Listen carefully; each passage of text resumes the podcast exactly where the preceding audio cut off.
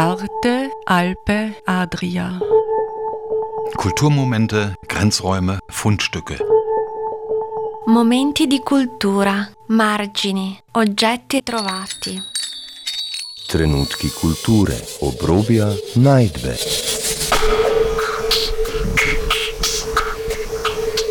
Ein Kulturmagazin von Dagmar Trauner.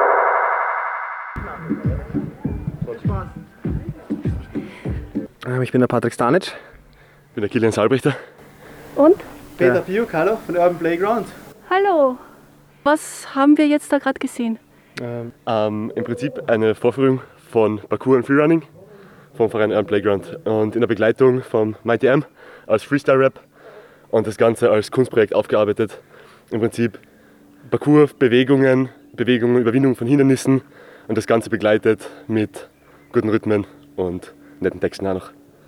Ähm, prinzipiell versuchen wir über Parkour einen, einen neuen Blickwinkel zu bekommen, dass man Orte, die normalerweise jetzt für das normale Auge eigentlich nur ganz für einen bestimmten Zweck gedacht sind oder irgendwie eigentlich gar nicht wahrgenommen werden, weil sie komplett unscheinbar sind, dass sie für uns eine neue Möglichkeit geben, auf wirklich im Prinzip nackten Beton, dass man da was machen kann, was einfach an Freude macht und da irgendwie körperlich hilft und einfach weiterbringt.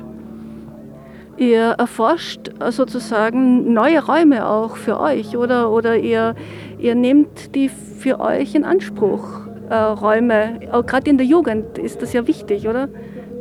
würde ich schon noch sagen. Also ich glaube auch gerade, also ich mache den Sport schon seit zehn Jahren Ja. und ich glaube schon, dass es auch ganz wichtig war, diesen Raum für sich selbst zu erfahren und auch ähm, beanspruchen zu können, weil das auch einfach ein Gefühl von Sicherheit und Möglichkeit gibt, sich selbst zu entdecken und zu entwickeln. Und ich glaube auch vor allem, dass für Kinder das sehr wertvoll sein kann. Und deswegen ist auch der Verein Urban Playground hier in Klagenfurt viel mit unterwegs und macht auch Kinderkurse. Und ich glaube, die machen das ganz gut und das wird gut genutzt. Liebe Zuhörende, herzlich willkommen bei Arte Alpe Adria Kulturmomente. In der heutigen Ausgabe möchte ich nochmal dem Klagenfurter Verein Urban Playground zum wohlverdienten Anerkennungspreis des Landes Kärnten gratulieren.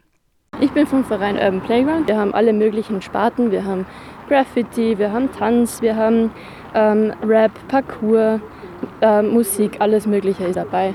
Also die Ausstellung Umlackiert in der Stadtgalerie, die wurde mit von unserem Obmann äh, Fl Florian Mickel äh, kuratiert. Und genau, da gibt es ganz viele verschiedene ähm, also man lernt viel über Graffiti, über die, über die Szene auch, über die Geschichte und es kommen laufend ähm, Künstler, Künstlerinnen in die Galerie, um dort live zu malen. In der vorigen Sendung sprach ich mit Peter Biuk, dem Obmann von Urban Playground, über die sportlichen Aktivitäten in der Jugendkultur, insbesondere Parkour. Diesmal möchte ich näher auf die künstlerische Sparte der Street Art, nämlich Graffiti, eingehen. Dazu gibt es einen Zusammenschnitt einiger Gespräche aus dem Jahr 2021 mit Isabel Winter, Stefan Wogren und Florian Mickel von Urban Playground anlässlich der Ausstellung Umlackiert und des Events Neuland. Am Mikrofon begrüßt sie Dagmar Trauner. Man sieht hier auch beim Eingang äh, ein Graffiti schon an der Wand. Ähm, Stefan, erzählst du uns ein bisschen über die Ausstellung und über die Geschichte, was dazu geführt hat? Also grundsätzlich muss man sagen, dass die äh, Stadtgalerie dem Thema Graffiti als Kunstform schon seit längerer Zeit sehr offen war. Also da gab es schon in der Vergangenheit Aktionen, einerseits wo das Living Studio eröffnet wurde, 2007 wurden eben Kärntner Künstler und Künstlerinnen eingeladen dazu, die Flächen zu gestalten vor Publikum.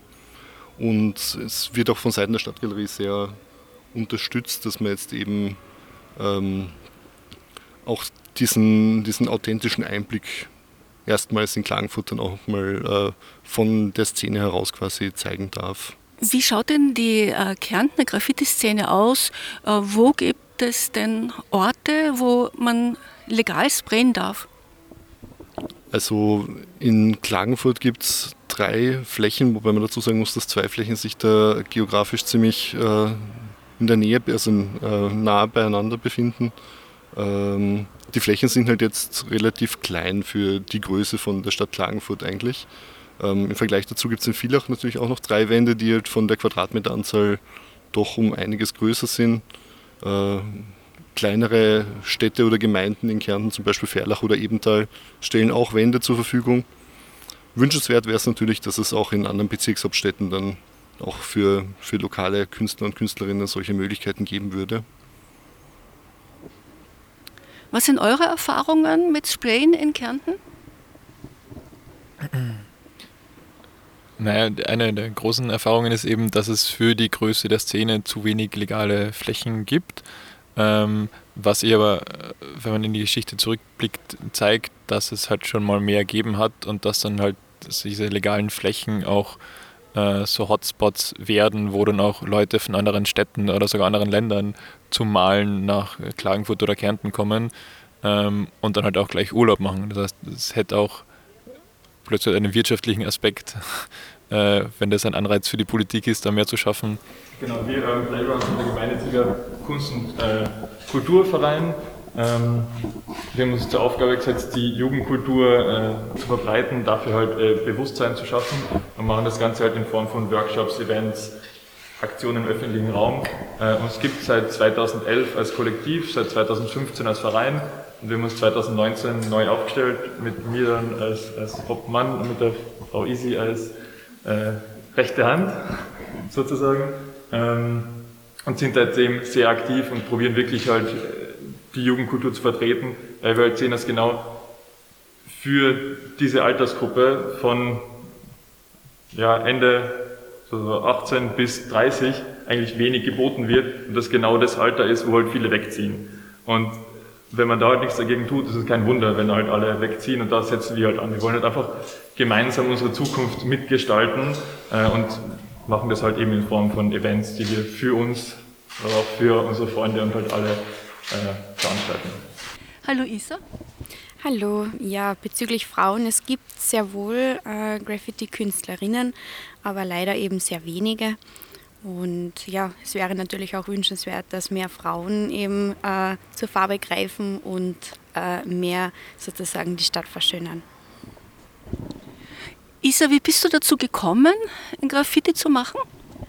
Ähm, ich persönlich interessiere mich schon seit sehr vielen Jahren für Graffiti, ähm, habe aber erst sozusagen seit zwei Jahren angefangen, ein bisschen zu malen. Also ich bin jetzt noch nicht, würde mich selbst nicht als Künstlerin bezeichnen, ähm, bin aber sehr interessiert daran und ähm, gehe regelmäßig gerne auf legalen Flächen. Stefan, wie hast du begonnen? Man wird ja immer mit, also man, wenn man durch die Stadt geht, man wird immer mit Graffiti konfrontiert und irgendwann äh, fängt man halt an, das zu hinterfragen, wo das herkommt und dann macht man sich halt oder man sucht neue Informationsquellen, geht da tiefer in die Materie rein und versucht es dann selber einfach aus. Also mittlerweile gibt es ja auch, also wo ich angefangen habe, das Internet noch nicht, das Internet noch nicht so ganz so präsent mit Graffiti. Ähm, heutzutage ist es halt einfach so einen Zugang übers Internet zu finden, weil halt äh, Graffiti in den Social, Social Media Kanälen auch sehr verbreitet ist und äh, viele nutzen das natürlich auch jetzt, um irgendwie da äh, bekannt zu werden. Aber das ist ja auch ein, ein, Aspekt von Graffiti, dass man eben seinen Namen halt auch und seine Werke bekannt macht. Äh, ja, und im Prinzip ergibt sich das, umso länger man dabei bleibt, umso näher man sich damit beschäftigt, umso umfangreicher wird dann auch das, was man damit erlebt und ist natürlich auch dann, spielt dann auch in andere Lebensbereiche, spielt sich überall wieder eigentlich. Äh, Stefan, hast du hier in Kärnten begonnen? Genau, also ich habe 2001 in Klagenfurt begonnen. Äh, Flo und Isa, ihr gehört ja zum Verein Urban Playground. Äh, welche Aufgabe und welche Ziele habt ihr euch gesetzt? Genau, wir sind ein gemeinnütziger Kultur- und Sportverein. Äh, unser Ziel ist es, die, die Hip-Hop-Kultur, die Jugendkultur in Klagenfurt, Kärnten zu etablieren und äh, Künstlerinnen eine Bühne zu bieten, ähm, weil wir halt gemerkt haben, dass äh, Kärnten ist das einzige Bundesland mit Abwanderung. Es wandern genau die Leute ab, so halt, halt von Anfang 20, weil es genau dafür nichts gibt. Wir befinden uns selbst in einem Alter und wollen einfach unsere Zukunft selbst mitgestalten und uns nicht über das fehlende Angebot aufregen, sondern machen halt deswegen selbst Sachen. Urban Playground beschäftigt sich ja nicht nur äh, mit Graffiti, äh, sondern mit Street Art und allen möglichen anderen in der Jugendkultur. Äh, möchtest du was dazu erzählen, Isa? Ja, also wie bereits gesagt, es ist nicht nur Graffiti ein großer Teil von uns, sondern es ist auch ähm, Breaking zum Beispiel ein großer Part. Ähm, Parkour wird auch von uns sozusagen als Verein ähm, an die Jugend weitergegeben und auch an Erwachsene, natürlich jeder, der Interesse hat. Wir haben Parkour-Trainer, wir haben eben auch Breaking-Lehrer. Wir ähm, schaffen auch große ähm, Veranstaltungen auf die Beine zu stellen. Also da wird auch sehr viel Wert auf DJing, also auf verschiedene äh, Hip-Hop-Abende sozusagen Wert gelegt. Ähm, es ist auch so, dass äh, im Zuge dieser Veranstaltungen immer alle Elemente mit eingebunden werden, um eben dann die ganze Hip-Hop-Palette sozusagen äh, anbieten zu können. Wo findet man das Angebot? Also am meisten, unsere aktuellen Sachen findet meistens auf unseren Social Media Kanälen oder auf unserer Homepage www.urban-playground.at. Isa, möchtest du uns erzählen, wie du an, an einen Schriftzug rangehst, äh, ob dein Name vorkommt und ja, machst du Skizzen vorher oder arbeitest du direkt an der Wand oder wie läuft das? Wie kann man sich das vorstellen? Sprayst du oder schreibst du? Also prinzipiell ist es so, dass ich mir schon vorher Gedanken mache, bevor ich einen Schriftzug auf eine Wand mache.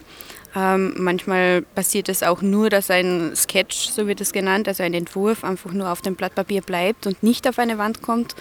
Und ähm, es wird auch immer wieder, oder ich für meinen Teil sage, ich mache auch einen Schriftzug immer wieder, um ihn dann auch auf der Wand ähm, mehr oder weniger eins zu eins äh, raufsprayen zu, kennen, zu können. Und ähm, ja, verschiedene Sachen bleiben, wie gesagt, immer nur in einem äh, Sketchbook, also in einem Skizzenbuch und andere kommen dann auch auf eine Wand. Aber prinzipiell fühle ich mich aktuell noch immer sicherer auf einem Blatt Papier als auf einer Wand, weil es dauert seine Zeit und man muss sich da schon entwickeln auch und sehr viel üben, um dann auch wirklich ein sehr großartiges und ähm, ja, äh, gutes Bild sozusagen auf eine Wand zu bekommen. Und Dosen kosten halt auch Geld. Und Dosen kosten halt auch Geld. Also äh, Papier ist vergänglich, da kann man halt viel üben und dann, wenn man soweit ist und sagt, okay, das will ich jetzt machen, kann man halt dann in Dosen investieren und die dann umsetzen und malen gehen. Allerdings sind ja die Graffiti auch ziemlich vergänglich, weil typisch ist ja, dass sie dann übermalt werden. Ähm, genau, also Graffiti ist temporäre Kunst, deswegen ist auch die, die Arbeit vom Stefan so wichtig, dass er das alles fotodokumentiert, äh, dass es halt auch für die Nachwelt erhalten bleibt.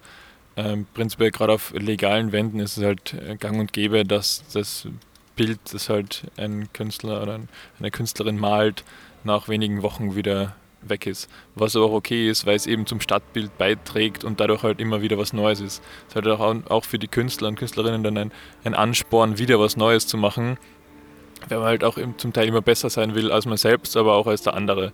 Und so ist immer ein bisschen Competition und es ist, jeder ist immer bemüht, was Besseres zu machen. Und das ist ganz cool eigentlich. Die Ausstellung zeigt sehr viele Aspekte der Graffiti-Kunst. Es äh, beginnt ja mit, den, mit, den, mit der Art der Graffiti und, und wie die aussehen können, über Buchstaben und Tags und was die bedeuten, hin, äh, zu, zu den weniger legalen Graffiti mit den Zügen äh, und schließlich auch zur Kärntner Szene.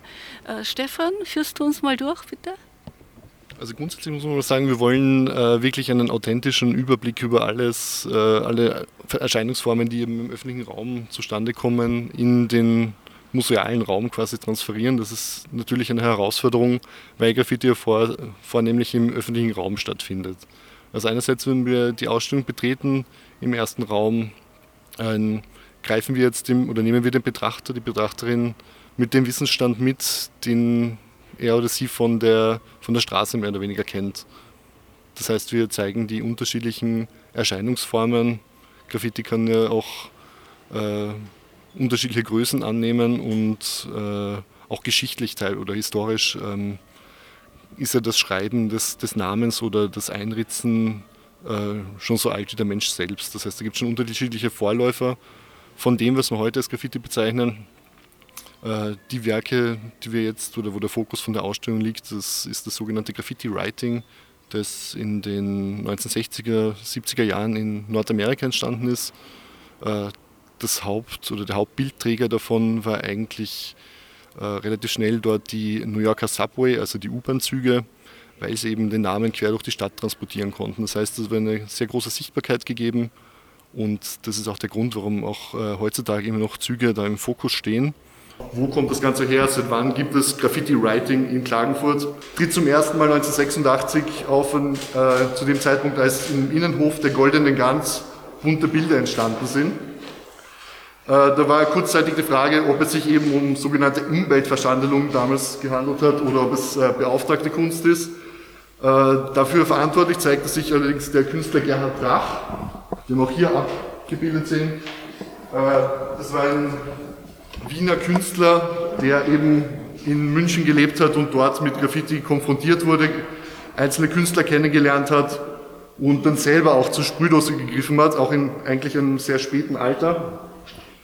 Und der, hat eben den, der eben der Protagonist, der in den 80er Jahren für die meisten Werke, die wir in Klagenfurt sehen, äh, verantwortlich oder sich verantwortlich zeigt. Also ein paar wenige, was eben auch im Graffiti sehr unterschiedlich oder sehr außergewöhnlich ist, dass eben die Werke längere Zeit sichtbar sind. Äh, die meisten Werke werden ja entweder auf den erlaubten Flächen schnell übermalt oder die Flächen werden gereinigt, aber manche Werke halten sich dann doch etwas länger. Das ist zum Beispiel in Klagenfurt Bokeric sind es noch zwei Figuren, die eben von diesem Gerhard Dach alias Iobe gesprüht worden sind. Oder eben in Reifnitz gibt es auch noch ein paar Werke, die da erhalten sind. Ein weiterer wichtiger Fokus ist eben auch auf die Geschichte von, von Kärnten, um darauf hinzuweisen, dass es eben, dass es jetzt keine neue Erscheinungsform ist, sondern dass das Graffiti eigentlich schon seit über seit 30 Jahren, über 30 Jahren in Kärnten existiert und eigentlich äh, das viel mehr beleuchtet gehört, dass es eigentlich ein, ein, eine, eine, Kunstform ist, die doch eigentlich das Erscheinungsbild der Städte jetzt über mehrere Jahrzehnte schon mitprägt. Und da wollen wir auch den Fokus darauf richten, auf diese Entwicklung eben, dass es da eben in so Wellen immer wieder ähm, Klagenfurt doch im, im österreichischen, äh, zum österreichischen Hotspot geworden ist. Was mir sehr gut gefallen hat, ist dieses äh, riesige Modell vom Lendkanal und den Brücken mitten in der Ausstellung. Genau, ein, ein Ort, wenn man jetzt in Klagenfurt äh, wohnt, wenn man jetzt gefragt wird, wo, wo ist man oder wo findet man am meisten Graffitis oder wo welcher Ort ist bekannt für Graffitis, dann werden viele Leute natürlich sagen, dass es die Brücke beim Lendkanal in der Nähe von der Steinernen Brücke ist. Die Lendkanalbrücke. Deswegen haben wir die auch da wunderschön äh, nachgebaut. Ähm, die war von also im Jahr 2000 taucht es zum ersten Mal auf als äh, legale Sprühfläche da gab es dann aber äh, scheinbar auch ein paar Unklarheiten, weshalb sich, also die Fläche ist natürlich jetzt als, ohne eine bauliche Abgrenzung zwischen Eisenbahn und Autobahnbrücke. Die Autobahnbrücke war sozusagen geduldet zu dem Zeitraum und bei der Eisenbahnbrücke hat schon immer so ein äh, striktes Sprayverbot geherrscht. Äh, das hat sich natürlich ziemlich schnell ausgebreitet, dadurch, dass es da eben keine Trennung gibt und das hat natürlich immer wieder zu Problemen geführt. Da gibt es einen Fall, wo ein Klagenfurter Künstler eben dann von der Polizei quasi angehalten, angehalten wurde äh, und dann das bis äh, vor Gericht gekommen ist, er aber schlussendlich dann freigesprochen wurde, weil sich eben schon unzählige Schichten auf dieser Fläche befinden und dieser Aspekt der Sachbeschädigung in dem Fall nicht gegeben war. Äh, diese unklare rechtliche Lage hat sich dann trotzdem irgendwie darauf ausgewirkt, dass die Fläche dann auch von den Klagenfurter Künstlern jetzt nicht mehr unbedingt für die Gestaltung herangezogen worden ist. Man kann es jetzt eigentlich als so ein Relikt für diese sehr umtriebige oder diese sehr, sehr große Klagenfurter Graffiti-Szene auch heute noch betrachten. Ja, es zeigt halt schön, dass sich äh, viele Graffiti-Writer oder Writerinnen auch, äh, wenn zu wenig äh, Flächen zur Verfügung stehen, sich diesen Raum auch einfach nehmen oder erobern mehr sozusagen. Äh, weshalb dann auch dieses äh, fehlende äh, oder das, das, Fehlen von erlaubten Sprühflächen dann auch dazu führt, dass halt viele dann auch doch mehr in der Anonymität und Illegalität auch arbeiten. Und da kommen dann die äh, Züge eben, also wo man es mit einem Raum eigentlich hauptsächlich dem Thema Graffiti-Kunst auf Zügen widmen. Ähm, da stehen die jetzt im Fokus, wo wir ein großes äh, Relief quasi von einem City-Shuttle-Zug auf die Wand montieren haben lassen. Äh, City Shuttle eben deshalb, weil das der Zug ist, der in, in Kärnten am häufigsten bemalt worden ist. Ähm, auf diesem Zug befinden sich dann quasi Reproduktionen von Original-Panels, ist der Fachausdruck eben für, äh, für Graffitis, die sich halt unterhalb der Fenster befinden. Ähm, ein, in, in quasi ein Alphabet aus, aus Originalbildern, die durch Kärnten gefahren sind, um halt auch so eine Leseanleitung für den Besucher oder für den Betrachter eben äh, nochmal zu bieten, dass er vielleicht auch andere Werke dadurch leichter entziffern kann und ähm, dass jetzt äh, auch dieser Aspekt der Illegalität doch äh, eher im Hintergrund steht, sondern dass man mehr die Werke, die auf den Zügen entstehen, dass man die losgelöst aus diesem Bahnbereich eigentlich betrachten kann und mit dem äh, Aspekt im Hintergrund, dass man äh, immer bedenken muss, dass solche Werke halt immer in kürzester Zeit entstehen und das ist dann doch beeindruckend. Was mir gut gefallen hat, äh, war, dass die ÖBB euch einen Bahnsteig, einen Originalbahnsteig äh, mit äh, Sitzen und Mistkübel zur Verfügung gestellt hat.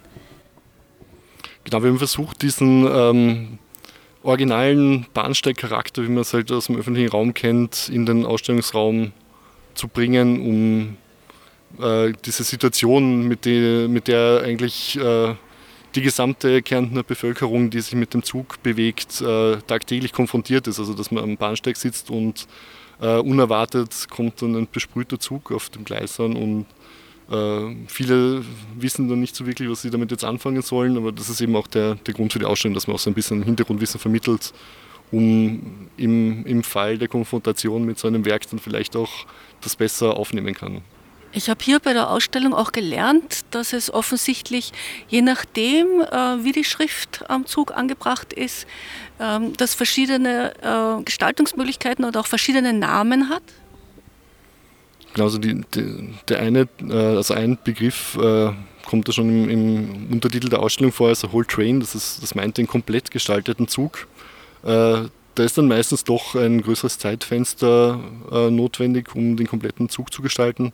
Äh, das äh, Format, das sich am meisten oder das am häufigsten vorkommt, nennt sich Panel. Damit sind ähm, Werke gemeint, die jetzt äh, hauptsächlich von der Unterkante des Zuges bis zur Unterkante der Fenster sich erstrecken.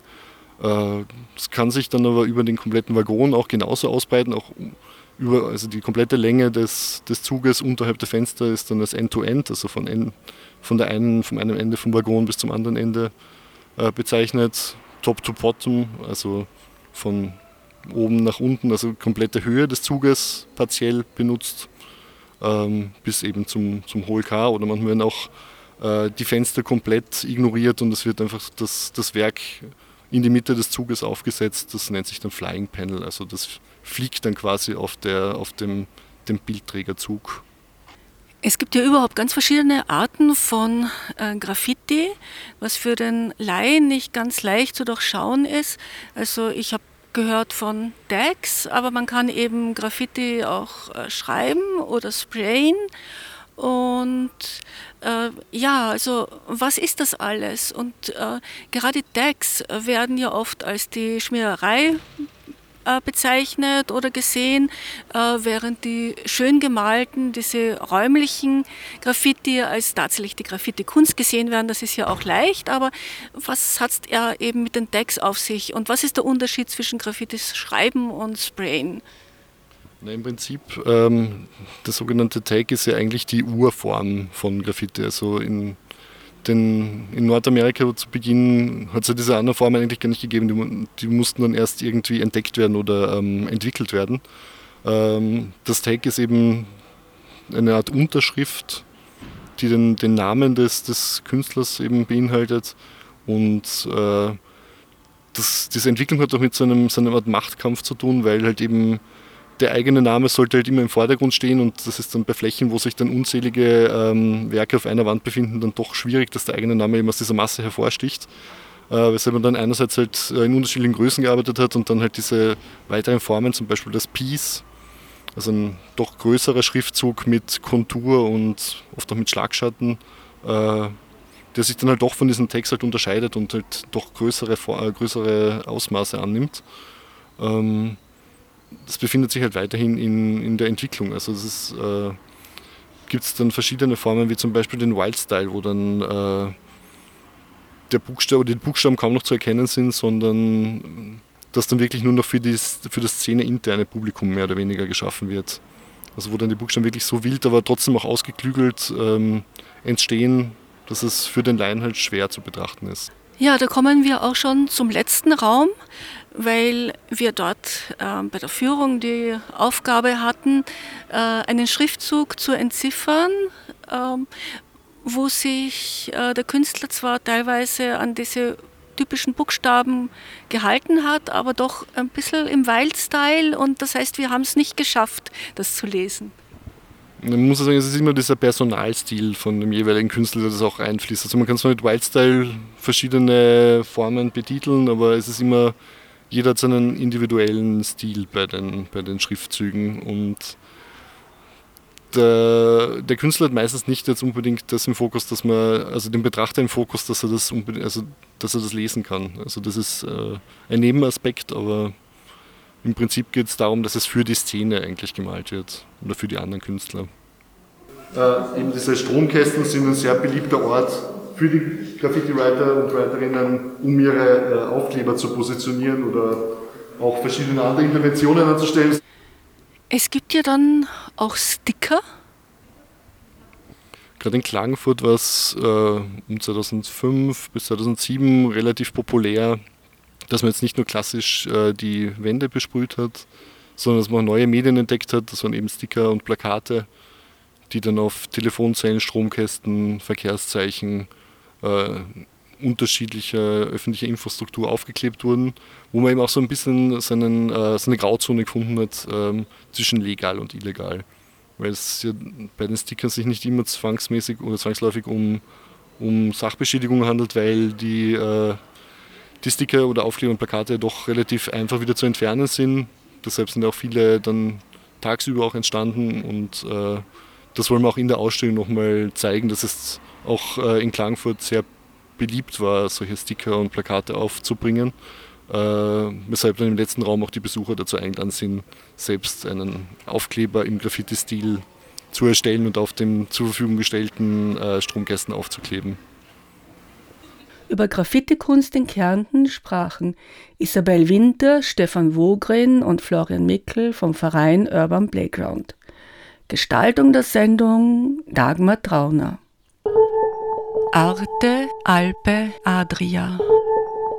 Kulturmomente, Grenzräume, Fundstücke. Momenti di cultura, margini, oggetti trovati.